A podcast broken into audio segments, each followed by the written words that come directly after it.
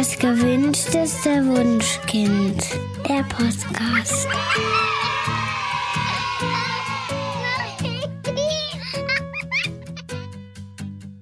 Hallo und herzlich willkommen zu Das gewünschteste Wunschkind, der Podcast. Heute mit Daniel Graf und Katja Seide. Und wir haben uns heute auch wieder ganz, ganz tolle Studiogäste eingeladen. Wir begrüßen Dorothee da hinten. Dorothee ist Journalistin aus Leidenschaft. 15 Jahre war sie Fernsehreporterin und hat gefühlt schon alle Geschichten erzählt und viel gesehen. Heute ist sie, sagt sie selbst, eine eierlegende Wollmilchsau, nämlich Foto- und Videografin und Herausgeberin des Online-Magazins Mutterkutter. Darüber haben wir uns eigentlich kennengelernt. Ja, ne? Herzlich willkommen, Dorothee. Ja, vielen Dank für die Einladung. Ich freue mich, dass ich da sein darf mit Isabel. Genau, Isabel unterstützt dich nämlich ganz kräftig. Ne? Nämlich bei eurem, ähm, ja, sagt man Blog oder ist es äh, Blogazin, Magazin, Info, also auf deiner Seite Mutterkutter Online-Magazin. Schreiben genau ganz viele Frauen mit verschiedenen Expertisen zu ganz vielen verschiedenen Themen. Also schaut unbedingt mal rein. Hallo Isabel, herzlich willkommen. Hallo. Du ähm, bist Expertin für das Thema bewusste Mutterschaft. Du bietest Online-Sprechstunden an und bist viel im Social-Media-Bereich unterwegs. Mhm. Ja, herzlich willkommen bei uns. Moment, und sie ist Psychologin, richtig? Und, ja, Psychologin ist sie auch. genau, wir haben uns überlegt, ähm, welches Thema wir heute besprechen wollen. Und Doro und ich, wir kennen uns schon eine ganze Weile. Und Doro schrieb mir neulich über Facebook eine Nachricht und ähm, fragte, du, sag mal, momentan klebt meine Kleine so ein bisschen an mir. Ich gesagt, haha, kenne ich ganz genau. Ist eigentlich ein super Thema für einen Podcast. Und zwar wollen wir heute darüber sprechen, warum Kinder manchmal scheinbar an ein und derselben im Normalfall die Mutter, Bezugsperson, vor allen Dingen nach der Geburt sehr gerne kleben und ja, warum das so ist und was wir, wenn wir nur die Person mit der Nummer zwei sind, was wir dann tun können. Doro, du wolltest was erzählen dazu, stimmt's? Ja, ich habe gerade gedacht, bei mir, also es ist so ein bisschen phasenabhängig, habe ich manchmal den Eindruck. Ich weiß immer nicht genau, was die äußeren Faktoren sind, dass meine Kinder sich so verhalten. Meine ältere Tochter, mit der bin ich sehr eng, aber ich habe das Gefühl, so im Laufe der Jahre ist auch mein Mann sozusagen mehr, wie sagt man, nach, nach vorne gerückt in der, in der Beziehung, in Anführungsstrichen. Die waren schon immer gut, aber ich war Nummer eins. Und in letzter Zeit war es tatsächlich so, wie du eben gesagt hast, dass meine kleine Tochter, die ist jetzt zweieinhalb, sehr, sehr schnell anfängt, nach mir zu schreien und ähm, mich zu fordern. Und das hat mich, deshalb hatte ich dich auch angeschrieben, so ein bisschen gewundert, weil ich halt irgendwie dachte, yeah. Moment mal, die war doch immer voll auf meinen Mann gepolt. Was ist denn jetzt eigentlich passiert, dass die wirklich so, so krass nach mir fordert, auch nachts, so, dass sie ihn mhm. wegschickt teilweise, was natürlich irgendwie für ihn, also er nimmt das äh, total cool und galant hin, aber was für ihn natürlich sicherlich auch nicht immer einfach ist und ich diejenige bin, die einfach durchgehend rennen muss im Moment.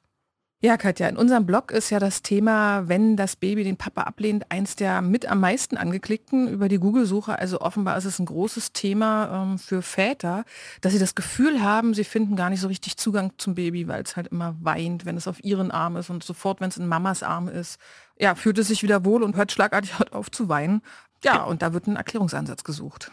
Genau, also das ist tatsächlich ein Problem für Väter häufig oder auch für für Co-Mütter, dass sie das Gefühl haben, dass das Baby sie ablehnt und dass sie das zum Beispiel nicht gut ins Bett bringen können. Also selbst ähm, nicht nur Babys, sondern auch Kleinkinder.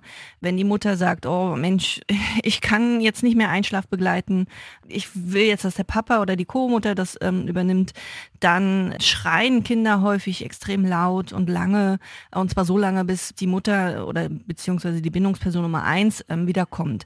Und ähm, wir haben uns ja Isabel eingeladen als Psychologin, die ähm, uns erklären wird, woran das liegt. Mhm. Oder Isabel? Sehr gerne, ja. Also ich fand es sehr spannend, Katja, was du gesagt hast, dass es häufig so ein Gefühl ist. Ne? Also der Papa oder die Co-Mutter, die fühlen sich abgelehnt. Und das ist, glaube ich, die erste wichtige Botschaft. Es ist häufig unser Empfinden und nicht der aktuelle Tatbestand. Ne? Also das Kind handelt auch hier wieder für sich und nicht gegen die andere Person, sondern es ist tatsächlich so, dass unsere Kinder in der Lage sind, Bindungsbeziehungen zu mehreren Menschen aufzubauen aber dass es immer einen Menschen gibt, der von Anfang an die Bedürfnisse des Kindes einfach am schnellsten und am feinfühligsten befriedigt. Das ist häufig die Mutter bei uns in der mhm. Gesellschaft, die diese Rolle übernimmt. Und dementsprechend bildet das Kind erstmal eine intensivere Beziehung zu dieser Person auf und fordert dementsprechend, gerade wenn es die Wahl hat, natürlich auch diese Person dann ein als Bezugsperson. Warte mal, bevor wir da weitergehen äh, an diesem Einfordern, kannst du mir noch mal erklären, äh, warum Babys das so tun? Also warum sie jetzt den feinfühligsten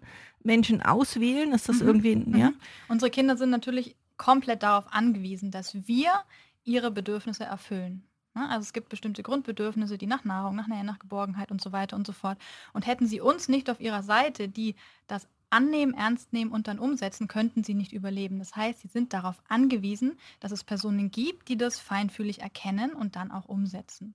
Und die sichere Bindung, die ja vielen von uns ein Begriff ist, entsteht eben genau dann, wenn wir feinfühlig, das heißt schnell und angemessen auf gezeigte, geäußerte Bedürfnisse reagieren. Okay, dann wäre ja jetzt interessant, ich kann mich erinnern, dass ich relativ unbescholten als, äh, ich glaube, 19-Jährige mit Babys in Berührung gekommen bin, nämlich als Babysitterin. Und ich hatte keinerlei Ahnung von Babys und auch nicht von deren Bedürfnissen oder de, de, deren Signalen oder was auch immer.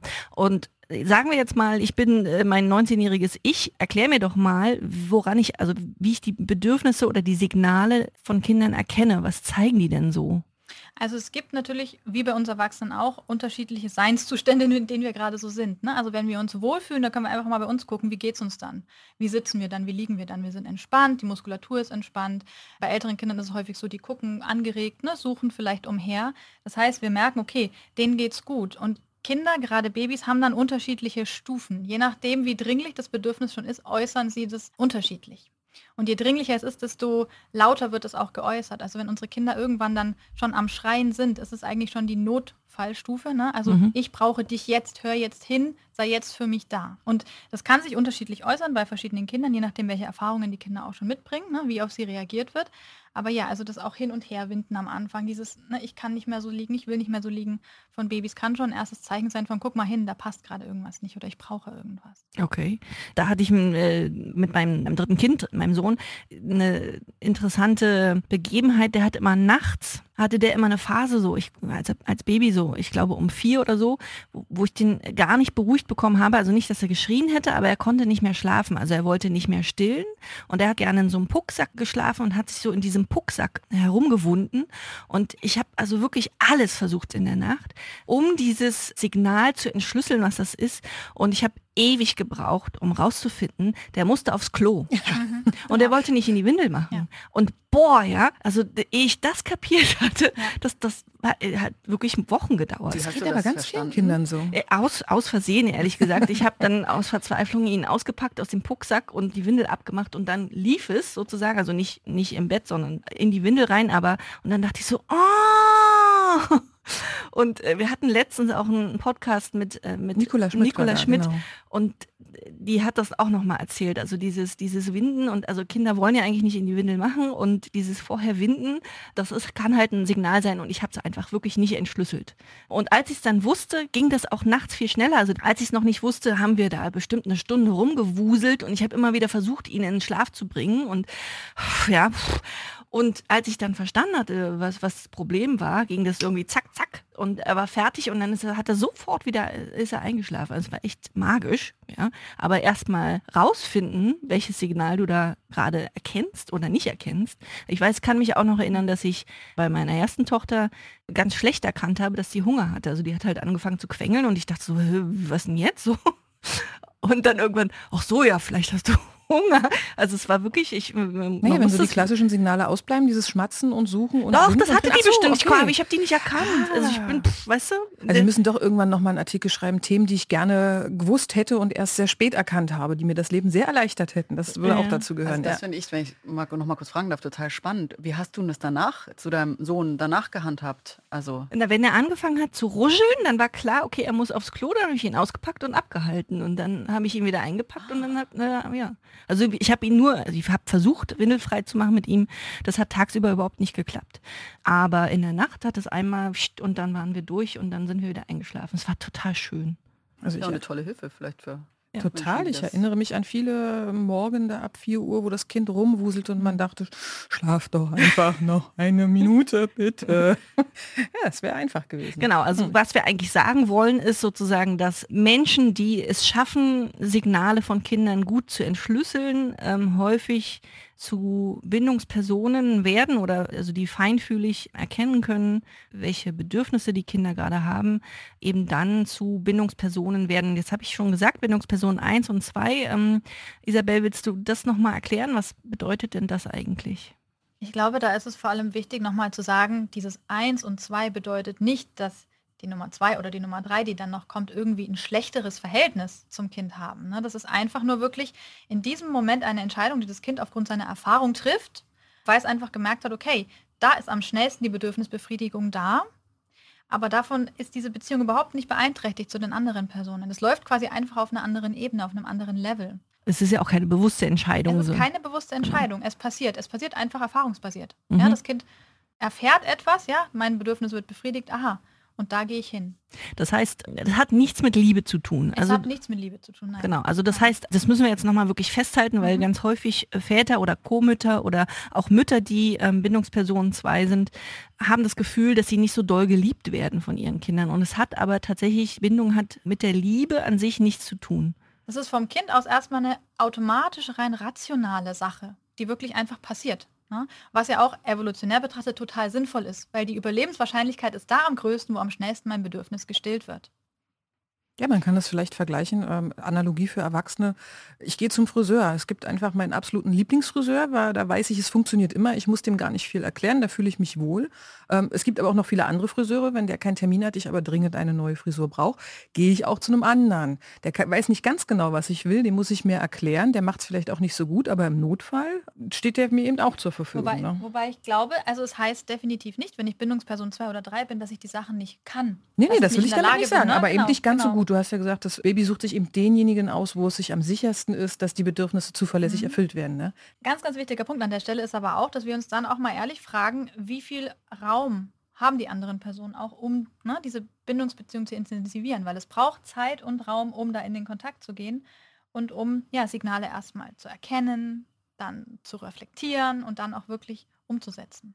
Darf ich da mal euch eine Frage stellen, beziehungsweise aus meinem Leben klar. mal kurz erzählen? Erzähl. Ich frage mich gerade, also bei uns war das so, bei meiner Tochter, die kam per Kaiserschnitt zur Welt und mein Mann war derjenige, der tatsächlich sie von Minute eins an wirklich auf dem Arm hatte, sie getragen hat, sie gewickelt hat, weil ich nach dieser OP einfach nicht viel konnte und tierische Schmerzen hatte. Und er war auch derjenige, der nachts wirklich Kreise, Achten, sonst was in unserer Wohnung gelaufen ist und sie so viel getragen hat. Und dennoch, die haben ein sehr enges Verhältnis, aber über die Jahre hat sich das schon so entwickelt, dass sie bei mir als Bindungsperson Nummer eins quasi andockt, sage ich einfach mal. Und manchmal wundert mich das, weil ich dann so denke, warum jetzt eigentlich? Er hat doch so, so viel Liebe, Zeit und, und eigentlich alles mit ihr und ihr, ihr dem Raum gegeben und die Zeit verbracht. Warum das jetzt eigentlich so ist? Also häufig liegt es an Brüsten. Ganz einfach. Also tatsächlich ist das Stillen ja eine Riesensache für die Bindung und Männer stillen nicht. Also das heißt nicht unbedingt, dass, dass es daran liegt, aber ähm, also Stillen ist schon extrem großer Vorteil, den wir haben. Und außerdem äh, häufig ja auch sind wir dem Kind aus dem Bauch schon bekannt. Also unser Herzschlag, unsere Stimme, also unsere, was auch immer, unser Magen blubbern oder was auch immer, das kennen die Kinder schon und sind dadurch sozusagen schon voreingestellt, bindungstechnisch auf uns. Und ich glaube nicht, also ich bin mir nicht, ich ke- kenne dich und deinen Mann ja nicht, aber ähm, also es gibt sozusagen äh, Bindungshierarchien, da sind Nummer eins und Nummer zwei ganz eng beieinander und wechseln sich sozusagen ab. Und äh, ich kann mir vorstellen, dass das bei euch einfach der Fall ist. Also dass ihr Ja. beide sehr feinfühlig seid und dass es dann einfach äh, situationsabhängig ist oder phasenabhängig, wo sie hinkommt oder hingeht. Ja, das ist total spannend. Das ist auch die Aussage meines Mannes. Du hast die Brüste. Das ist tatsächlich so. Aber ich habe es tatsächlich bei mir gemerkt, dass ich manchmal, er hat das überhaupt nicht, aber so, als sie dann älter wurde, manchmal dachte, oh, ich finde das jetzt aber irgendwie total gemein. Also das war vielleicht auch so mein Empfinden einfach. Er hat das gar nicht selbst so empfunden, sondern hat das einfach total hingenommen, wie die Lage ist.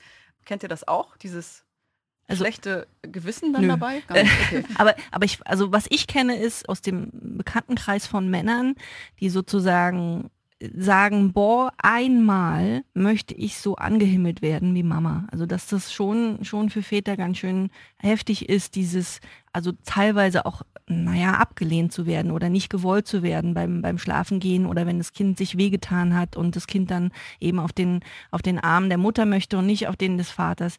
Ähm, das ist schon ganz schön heftig. Und es hat ja diese, also Ablehnung, du hast ja gesagt, es ist eigentlich keine Ablehnung, aber es fühlt sich ja an wie eine Ablehnung, Isabel, Ja. fühlt sich an wie eine Kränkung. Ich habe gelesen, dass das an unserer eigenen Kindheit liegt, dass wir Kränkungen schlecht aushalten können. Kannst du dazu was sagen oder? Im Prinzip trägt ja jeder die Summe aller Erfahrungen, die er in seiner Kindheit gemacht hat, mit sich rum. Ne? Das bezeichnet man dann auch als inneres Kind. Mhm. Und gerade wenn unsere ureigenen Bedürfnisse, zum Beispiel zur Zugehörigkeit, zur Bindung, Sicherheit und Nähe nicht befriedigt wurden, ist dieses innere Kind verletzt und fühlt sich zurückgewiesen. Das heißt, wir haben irgendwann die Erfahrung gemacht, wir sind zurückgewiesen worden. Und wenn wir jetzt in einer erwachsenen Situation sind, gerade als Eltern und in so einem kindlichen Kontext dadurch stecken und dann jemand so reagiert, das heißt uns zurückweist, sind wir plötzlich wieder in dieser Situation vor x Jahren und fühlen uns wieder machtlos und hilflos und abhängig und ganz, ganz, ganz schlecht. Und das ist häufig ein Punkt, der dazu führt, dass wir, ja, also diese Ablehnung eben auch spüren und sehen und uns wirklich super schlecht fühlen. Und dazu kommt natürlich aber auch, dass wir auch wieder von der Evolution her betrachtet einfach auch dafür gemacht sind, als Eltern genau hinzugucken, wenn mich mein Kind gerade nicht will. Woran liegt's? Ne? Also wir sollen ja schauen.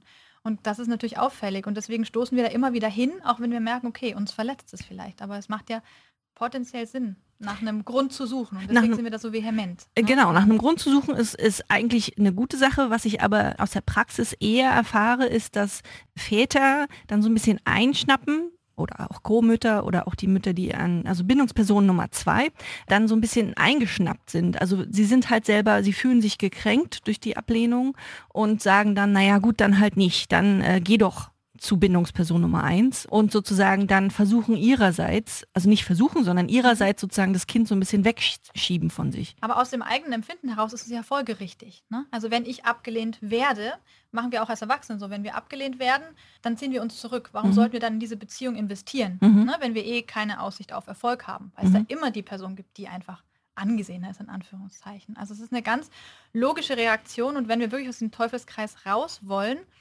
dürfen wir uns, auch wenn es bei weitem nicht leicht ist, an diese eigenen Themen einfach ranwagen. Das heißt, wir müssen unser eigenes Kind äh, nochmal betrachten und gucken, warum fühle ich mich hier abgelehnt und sehen, dass das gar nichts mit unserem, mit dem Kind da, das vor uns ist, nichts zu tun hat, sondern mit unserer Vergangenheit. Das heißt, du sagst, wir Erwachsenen müssen diesen Teufelskreis sozusagen durchbrechen. Also auch wenn ich mich abgelehnt fühle, muss ich auf mein Kind zugehen. Ja, also wenn wir wirklich was verändern möchten, Ne? Und das können wir nur bei uns. Das Kind macht alles richtig. Das Kind ist perfekt, so wie es ist und tut, was es tun soll. Und dann müssen wir bei uns ansetzen und müssen tatsächlich schauen, okay, was sind denn meine Glaubenssätze, die ich mitgenommen habe aus meiner Kindheit? Wo tut es denn weh? Wo fühle ich mich denn jetzt? Also es sind häufig die Situationen, in denen es uns gut geht und dann passiert eine Sache und plötzlich geht es uns irgendwie schlecht. Uns nützt die Luft ab, irgendwie wir haben Magenschmerzen oder was auch immer. Und das sind solche Trigger, da müssen wir hingucken. Das tut weh, aber genau das sind die Stellen, wo wir lernen können, wo uns was fehlt, wo wir nicht das bekommen haben, was wir brauchen. Da oh. brauchen wir so eine innere Umarmung für uns selbst an der Stelle dann. Ich wollte gerade sagen, genau. wie, wie können wir denn das lösen? Das ist ja super schwierig, denke ich mal. Also ich, ich glaube, da wir ja echt in der Hinsicht eine relativ traumatisierte Gesellschaft sind, dass es an vielen Punkten besonders gut zugänglich ist mit therapeutischer Hilfe. Tatsächlich, wenn es ganz tief vergraben ist. Und ansonsten, ich weiß nicht, ob ich auch Bücher empfehlen darf. Natürlich, also es gibt selbstverständlich. Ja, ja. Es gibt ja ähm, das Buch Das Kind in dir muss Heimat finden. Das ist so der Klassiker, wenn es um den Einstieg in die innere Kindarbeit geht. Mhm. Von Stefanie Stahl. Von Stefanie Stahl, genau. Da lohnt es sich einfach immer mal wieder zu hinterfragen, wie geht es mir in solchen Situationen? Welche Glaubenssätze habe ich? Welche Situationen mit meinen Eltern sind mir noch so im Bewusstsein? Wie wurde da reagiert? Ne, welches Licht ist da auf mich gefallen und wie ging es mir dabei? Ich glaube, Stefanie Stahl hat doch auch zu diesem Buch noch so ein Arbeits... Genau, da gibt es ein Arbeitsheft, was ähm, gezielt nicht nur die Theorie eben weiter vertieft, die schon in dem ersten Buch ist, sondern die wirklich hinführt und sagt, okay, jetzt guck mal in deine ganz konkrete Situation. Was ist da passiert? Wie geht es dir damit? Wie sehen die Glaubenssätze aus? Was wären Gegenentwürfe dazu? Also das kann ich wirklich sehr empfehlen als so einen ersten Einstieger. Wenn man dann merkt, man kommt nicht weiter, darf man sich unfassbar gerne ähm, professionelle Unterstützung holen. Darf ich dazu mal so eine einfach eine Situation mal aufwerfen, die wir uns vielleicht einfach vorstellen können? Mhm. Ich frage mich gerade, also ich kenne das auch so aus ähm, Erzählungen von Bekannten, dass die Partnerin, der Partner einfach dann total enttäuscht war, ne? richtig tiefgehend enttäuscht, wenn er sie abgelehnt wurde. Wie ist das denn nun, wenn der Partner, die Partnerin das gar nicht, also ich sage, angenommen, pass auf, du bist, dein inneres Kind ist traurig, ist verletzt, ich sage das meinem Partner, aber der weiß gar nicht, was ich ihm erzählen möchte, weil er gar nicht auf dieser, auf dieser Ebene ist, sich so mit sich auseinanderzusetzen. Das habe ich mir gerade vorgestellt. Was tue ich denn als Bindungsperson Nummer eins, wenn Bindungsperson Nummer zwei für das nicht so zugänglich ist und sagt, das gar nicht versteht und sich so hinterfragt, weil diese Situation haben wir ja auch oft bei Paaren, oder? Ja. Also du kannst selten von außen wirklich eine Motivation sein. Die Motivation muss aus dir selbst heraus entstehen. Du kannst Vorbild sein, du kannst es vorleben, du kannst Impulse geben, immer mal hinzugucken, du kannst das Buch auf den Nachttisch legen. Aber die Entscheidung letztendlich, die muss die Person selbst treffen und auch nur dann sind diese Entwicklungen nachhaltig. Aber habe ich denn eine Chance, jetzt mal angenommen, ähm, ja, mein Mann äh, lässt sich nicht auf dieses gedankliche Spiel ein. Es gibt ja schon so ein paar Dinge, wo man zumindest sagen kann, schau mal, wenn du hier und da einfach ein bisschen mehr in Kontakt mit dem Kind trittst, löst sich dieses Problem auch ohne, dass du dich jetzt komplett selbst reflektierst. Ne? Was sind denn so die kleinen Bausteine, wo man sagt, hier ließe sich die Bindung einfach äh, noch intensivieren? Naja, also erstmal grundsätzlich als Bindungsperson Nummer eins am besten weggehen. Also tatsächlich ja. raus aus der Wohnung und einen Spaziergang machen mit Freundinnen, was trinken ja, die gehen. Erfahrung haben wahrscheinlich schon viele gemacht. Solange ich präsent bin, ja. ähm, verlangt das Kind nach mir, aber sobald ich wirklich aus den Augen bin, ähm, gelingt es wirklich der Bindungsperson 2 dann zunehmend besser, das Kind wirklich zu beruhigen. Es ist auch so, dass die Bindungsperson 2 sich anders verhält, wenn sie weiß, als Backup gibt es jetzt Bindungsperson Nummer 1. Okay. Ne? Also das macht einen ganz großen Unterschied, nicht nur fürs Kind, das spürt, dass die Mama oder ja, die Bindungsperson 1 nicht da ist, sondern auch gerade für den Partner oder die Partnerin. Also genau. nicht nur im Hausflur verstecken, sondern tatsächlich ja, dann rausgehen. Weg, ja, weg und nicht greifbar sein. Ich habe damals einen schönen Satz von meiner Osteopathin gehabt, die mir dann sagte, Doro, auch dein Kind braucht mal Mama frei. Also nimm dir einen Nachmittag in der Woche, wo du tatsächlich rausgehst und was machst. Und das stimmt. Also das ja. Aber das fällt schwer, ne? Also ja, gerade wenn man so dieses mhm. Problem hat, dass man denkt, der andere, dem fällt es wesentlich schwerer, da fällt es sich sehr schwer zu lösen. Da muss man dann wahrscheinlich selbst einen Schritt zurückgehen und sagen, der schafft der das. schafft es ja. oder sie schafft es. Es ist äh, sie oder er sind genauso gute Eltern wie ich selbst. Also dieses Denken, nur ich kann das, äh, nur ich verstehe mein Kind, das ist Eternal Gatekeeping, das wollen wir nicht. Und die Bindungspersonen zwei und drei und vier, also das sind ja dann auch Großeltern oder Erzieherinnen in der Kita, die finden ihren eigenen Stil, aber die kommen auch gut klar in den allermeisten Fällen. Und wenn man ihnen jetzt, ich weiß nicht, Hilfestellung ist blöd, aber man kann natürlich sozusagen äh, Hinweise geben. Also es geht um, um Blickkontakt mit dem Baby oder mit dem Kleinkind. Das Blickkontakt ist total gut für die Bindung. Man könnte eben körperliche Signale erklären, also zum Beispiel, dass Babys Nahsignale haben und Fernsignale, darauf warst du vorhin schon ein bisschen eingegangen. Also die Nahsignale beim, beim Essen, die ich als, als junge Mutter auch noch nicht kannte, waren halt dieses ähm, Hin- und Herwenden des Kopfes oder Schmatzen oder dann eine Stufe höher ist schon, wenn das Baby das Fäustchen in den Mund nimmt und darauf rum lutscht, ja, und diese Nahsignale, da ist das Kind noch sozusagen davon überzeugt, äh, hier ist jemand in der Nähe und hilft mir und die sind leise in den allermeisten Fällen.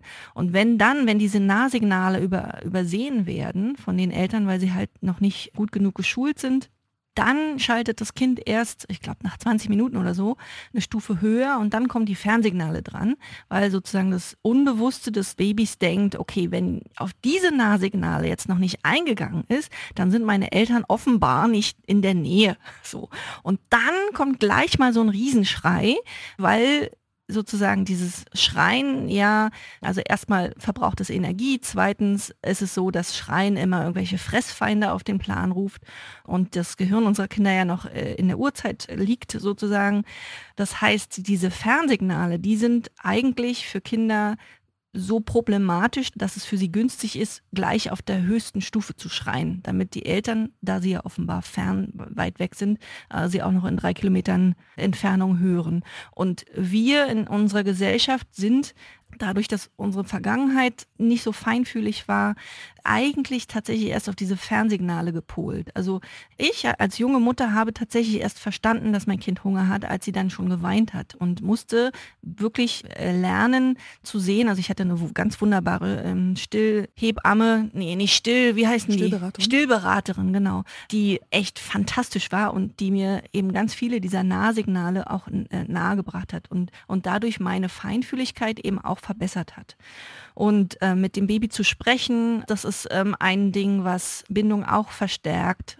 Das Problem an den Fernsignalen ist ja auch, dass wenn das Baby in diesem Stadium ist, die Erregung dann schon so hoch ist, ja. dass es unglaublich schwer ist, es zu das, beruhigen. Ja. Also wenn wir als Elternpaar warten, bis das Kind wirklich erst schreit, wird äh, die zweite Bindungsperson immer Schwierigkeiten haben, es zu beruhigen. Deswegen ist es umso wichtiger, wirklich früh zu lernen, das Kind zu lesen, weil in dem Stadion ist das Kind noch entspannter äh, in Bezug darauf, wem es sich denn jetzt zuwendet. Also ja. insofern ist das ein Thema, was man wirklich dem Partner dann oder der Partnerin näher bringen kann. Es lohnt sich auch wirklich dazu gucken, wo sind die Situation, wo die Offenheit am größten ist, seitens des Kindes. Ne? Weil je entspannter das Kind ist, je lockerer die Gesamtsituation ist, je zufriedener auch die Eltern sind, desto eher kann das Kind auch mal zulassen und probieren, jetzt doch vielleicht Bindungsperson 2 anzunehmen als Bindungsperson 1. Ne? Weil im Notfall muss natürlich sofort Bindungsperson 1 her, ne, vom Empfinden des Kindes. Mhm. Die weiteren Dinge, die, die man eben als Bindungsperson 2 machen kann, ist mit dem Baby sprechen, mit dem Baby, also tatsächlich wirklich mit angucken und auch äh, in die Ammensprache verfallen. Das ist ja manchen äh, ein bisschen peinlich, aber das ist eigentlich eine natürliche Sache.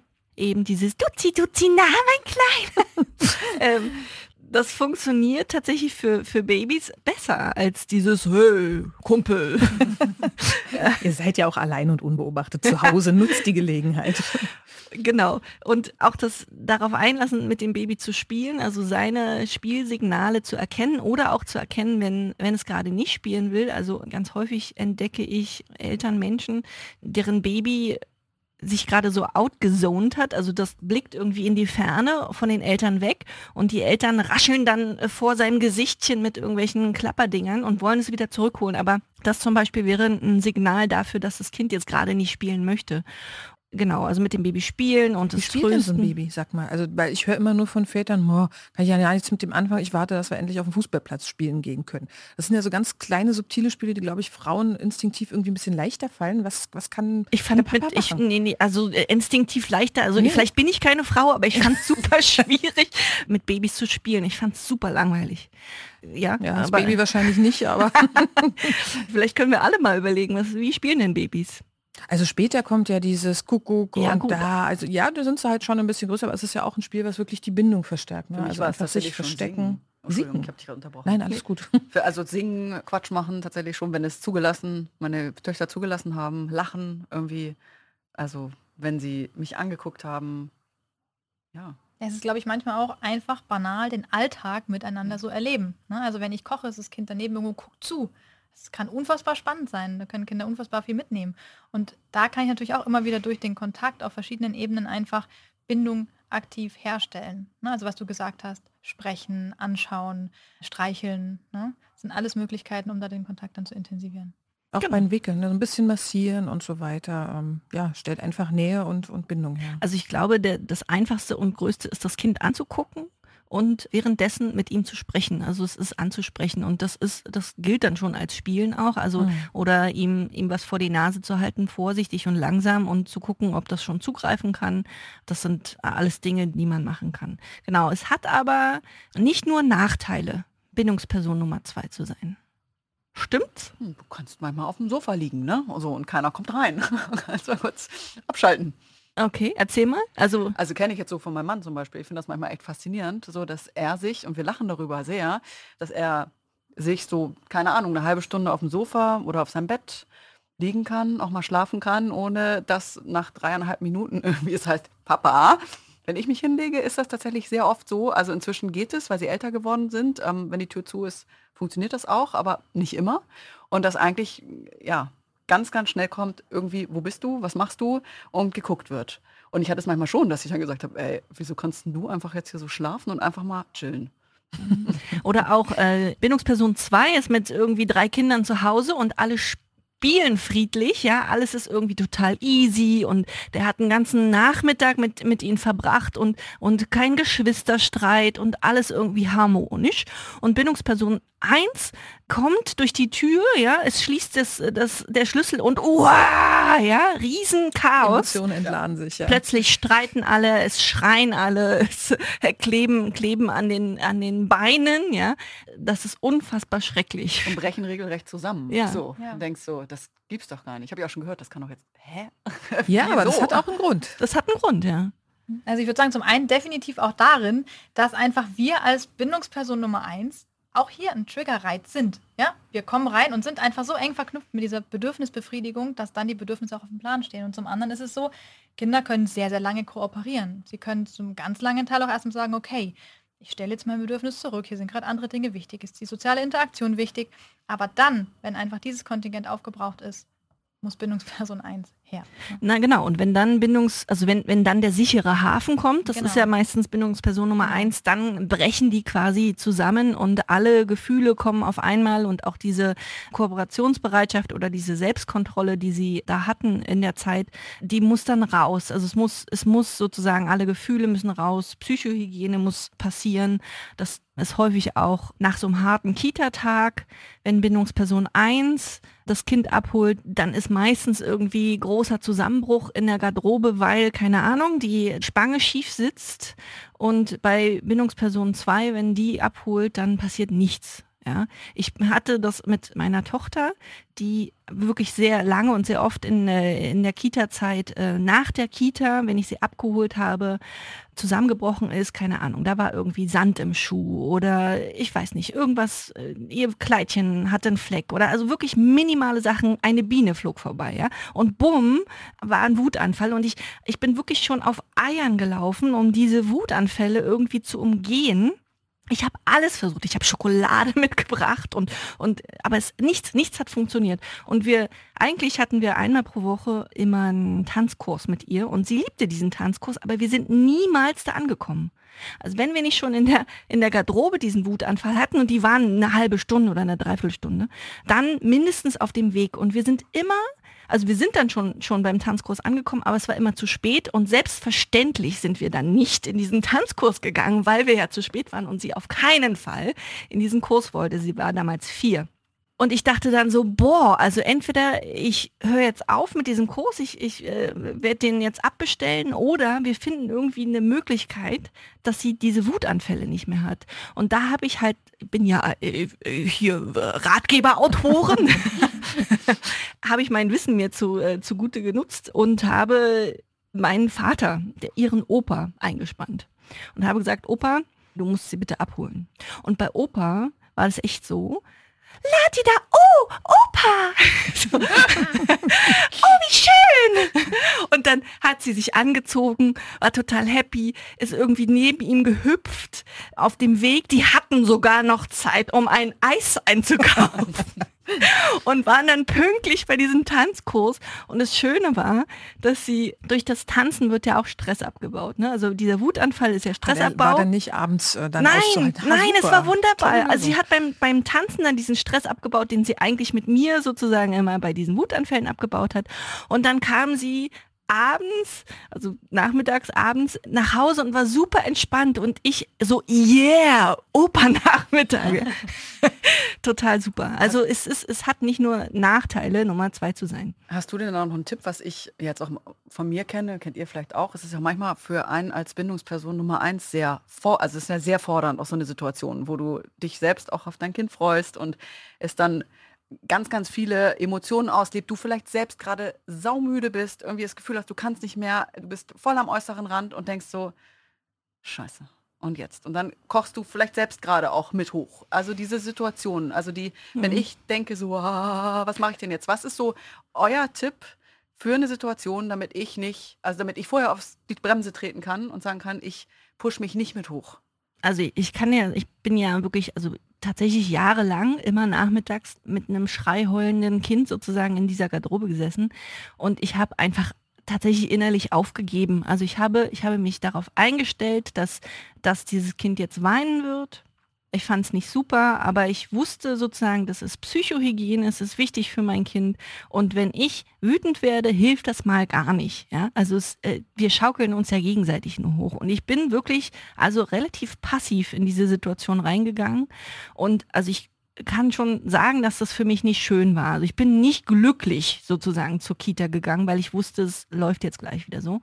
Aber mit diesem inneren, es ist gut für sie, es bedeutet, dass ich ein sicherer Hafen für sie bin, es bedeutet, dass sie sich traut, mir alle ihre vitalen Facetten zu zeigen, ja, und dass sie sich traut, eben alle Gefühle rauszulassen, die sie gerade stören. Mit diesem Wissen konnte ich diese Situ- Situation besser durchstehen. Also ich habe mich nicht gut gefühlt und ähm, ich war, wie gesagt, nicht glücklich, aber dieses sozusagen, diese Passivität, die ich mir da angeeignet hat, die, ich habe da einfach neben ihr gesessen und abgewartet. Und das war genau das, was sie auch brauchte. Also sie brauchte das, dass ich ihr zuhöre.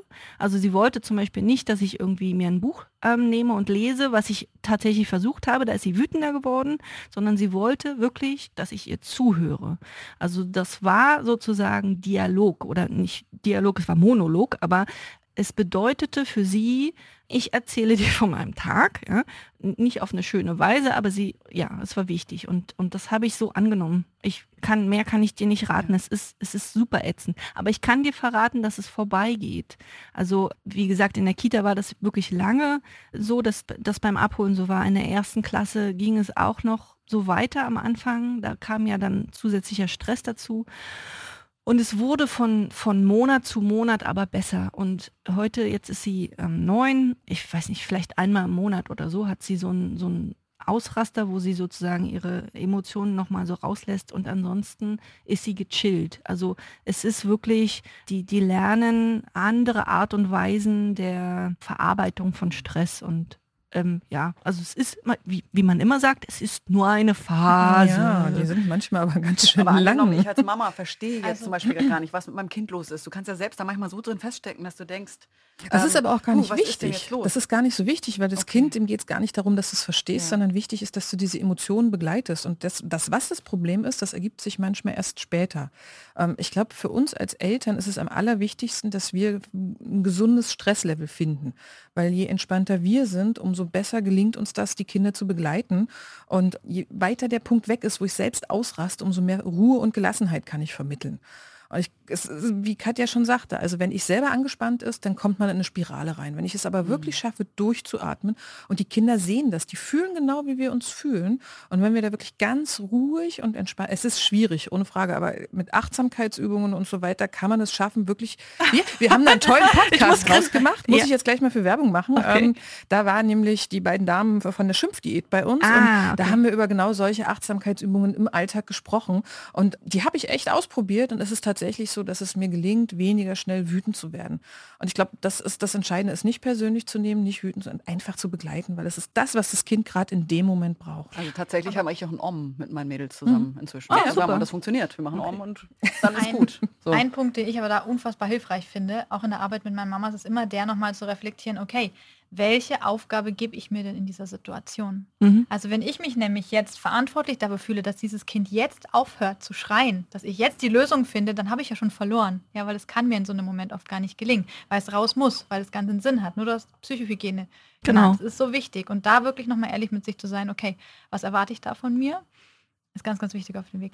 Na, also wir hören ja dieses Schreien ganz, ganz häufig auch auf dem Appellohr. Also genau. dieses, dieses, äh, ich muss jetzt was tun.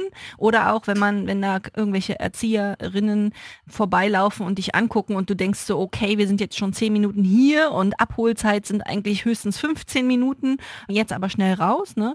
Dann fühlt man sich so extrem unter Druck, dass eben dieses, mein Kind, oder ich muss jetzt mein Kind zum Funktionieren bringen, ganz, ganz stark in uns ist. Also ich kann ich kann es voll gut nachvollziehen, dass Eltern versuchen, da irgendwie dieses Kreischheulen irgendwie abzubrechen. Aber also nach meiner Erfahrung äh, funktioniert es nicht und es muss raus und nur dieses Abwarten funktioniert. Und der Dialog dann finde ich auch mit den Erziehern. In dem Moment zu sagen, pass auf, die Situation ist jetzt so, vielleicht überziehen wir gerade, aber ich möchte, dass wir entspannt rauskommen. Das, und, aber das ist schwer. Also mir wurde gesagt, so ja, also ich, also einmal wurde gesagt, ähm, also ich finde ja toll, wie gut du das schaffst, wie ruhig du da bleibst. Mm, Dankeschön. Und andererseits wurde aber auch gesagt, also bei uns ist das ja nicht so. Nee, natürlich nicht. Deswegen habe ich das ja am Nachmittag, weil das Kind sich halt zusammenreißt ja. und kooperiert. Genau, also es ist, äh, ich finde es schwierig und äh, genau, also man muss in manchen Fällen eben auch die Erzieherinnen aufklären, ErzieherInnen, also äh, sowohl Erzieher als auch Innen, häufig auch, was das eben mit dieser Bindungshierarchie zu tun hat. Und dann klappt das vielleicht. Ach, da fällt mir gerade übrigens noch ein super Vorteil ein, Bindungsperson 2, 3, 4 oder 5 zu sein. Mhm. Die Kita-Eingewöhnung. Ah, Funktioniert ja, bei vielen, vielen sehr viel besser, wenn es nicht Bindungsperson Nummer 1 macht. Schon ganz oft gehört, die Erfahrung gemacht. Also definitiv ein Versuch wert, wenn euer Kind euch äh, sich damit ein bisschen schwer tut. Ähm, schickt einfach mal Mama, Papa, Oma. Oder einschlafen Genau. Tatsächlich, wenn, wenn dann Bindungsperson Nummer eins weg ist. Ich habe da noch eine lustige Geschichte von meinen Töchtern, da gab es den Sohn noch nicht, die immer erst, ich weiß nicht, ich glaube pff, 21 oder 22 Uhr äh, eingeschlafen sind mit drei, glaube ich, mit drei oder dreieinhalb, also es war im Sommer. Und wir wollten aufs Konzert und haben äh, eine aus unserem Haus wohnt eine Erzieherin und die haben wir gebeten, ähm, dann unsere Kinder in den Schlaf zu begleiten. Und wir sind also aufs Konzert gegangen und kurz vor 20 Uhr, bevor das Konzert anfing, haben wir so angerufen und haben gesagt, na, wie läuft's denn so? Und unsere Nachbarin so, ach ja, weißt du, die schlafen schon. Und wir so, what? Ey, hallo? Ja. Äh, ja, da haben die, also die sind einfach mal eingeschlafen. Und das lag daran, dass da nicht die Bindungsperson Nummer eins oder zwei im Wohnzimmer saß und es ist äh, großartig, ja. Also genau, in der Kita toll. genauso. Mittagsschlaf, äh, mein Sohn konnte nicht ohne mich, ohne Nuckel einschlafen. In der Kita haben die nach zwei Monaten gesagt, der, der schläft total alleine und Nuckel hat er noch nie verlangt. Völlig undenkbar, noch spätere Jahre bei uns, aber ja, ist tatsächlich äh, ein großer Vorteil. Ja, was ich für die Kita-Situation wichtig finde, ist einfach aber da auch drauf zu gucken, das Kind braucht natürlich Zeit, um diese neue mhm. Bezugsperson anzunehmen. Ne? Ähm, und dann, dann kann das erst greifen. Ja, also das, davon gehen wir aus, dass, ja, dass ja. es eine Eingewöhnung gibt in der Kita, sonst sind es ja keine Bindungspersonen. Vielleicht wollen wir da nochmal drauf eingehen. Also ganz häufig denken Kitas, Kita-ErzieherInnen, nämlich dass Eingewöhnung bedeutet, dass die Kinder an die Räume gewöhnt werden oder dass sie an den Ablauf gewöhnt werden oder dass sie sozusagen oder auch die anderen Kinder kennenlernen. Aber Eingewöhnung bedeutet, eine Bindungsperson zu bekommen. Und diese neue Bindungsperson kann ein Kind nur annehmen, wenn eine alte Bindungsperson da ist. Also wenn die Sicherheit, der sichere Hafen, meinetwegen Bindungsperson zwei oder drei, also gerne auch Oma oder, oder, oder keine Ahnung, Babysitterin, also auf jeden Fall jemand, der schon Bindungsperson ist. Nur wenn diese anwesend ist, kann das Kind sich einlassen auf eine neue Bindungsperson. Das wolltest du sagen, richtig? Das unterschreibe ich so. Genau. okay, super. Ja, Genau, was mir noch ganz wichtig ist zu erwähnen, unterschätzt nicht den Körperkontakt. Also Körperkontakt Nein, mit dem Kind, ganz, ganz wichtig. Da wird dann einfach Oxytocin, das Bindungshormon, ausgeschüttet. Das heißt also, wenn man die Bindung intensivieren will, viel kuscheln, mit nacktem Oberkörper kuscheln, einfach viel Körperkontakt und ja, Kontakt allgemein. Ja, damit sind wir schon am Ende und ähm, wir sagen ganz, ganz herzlich Danke dass ja. ihr zu uns gekommen seid, um mit uns über dieses super spannende Thema zu sprechen. Ähm, wenn ihr mehr von Doro und Isabel lesen möchtet, schaut einfach mal unter mutterkutter.de, da findet ihr beide. Und Isabel findet ihr auch unter Mama Psychologie auf Instagram. Ja. Okay. Herzlichen Dank. Und? Dann sagen wir vier. Macht's gut und tschüss. Das war der Podcast vom gewünschtesten Wunschkind.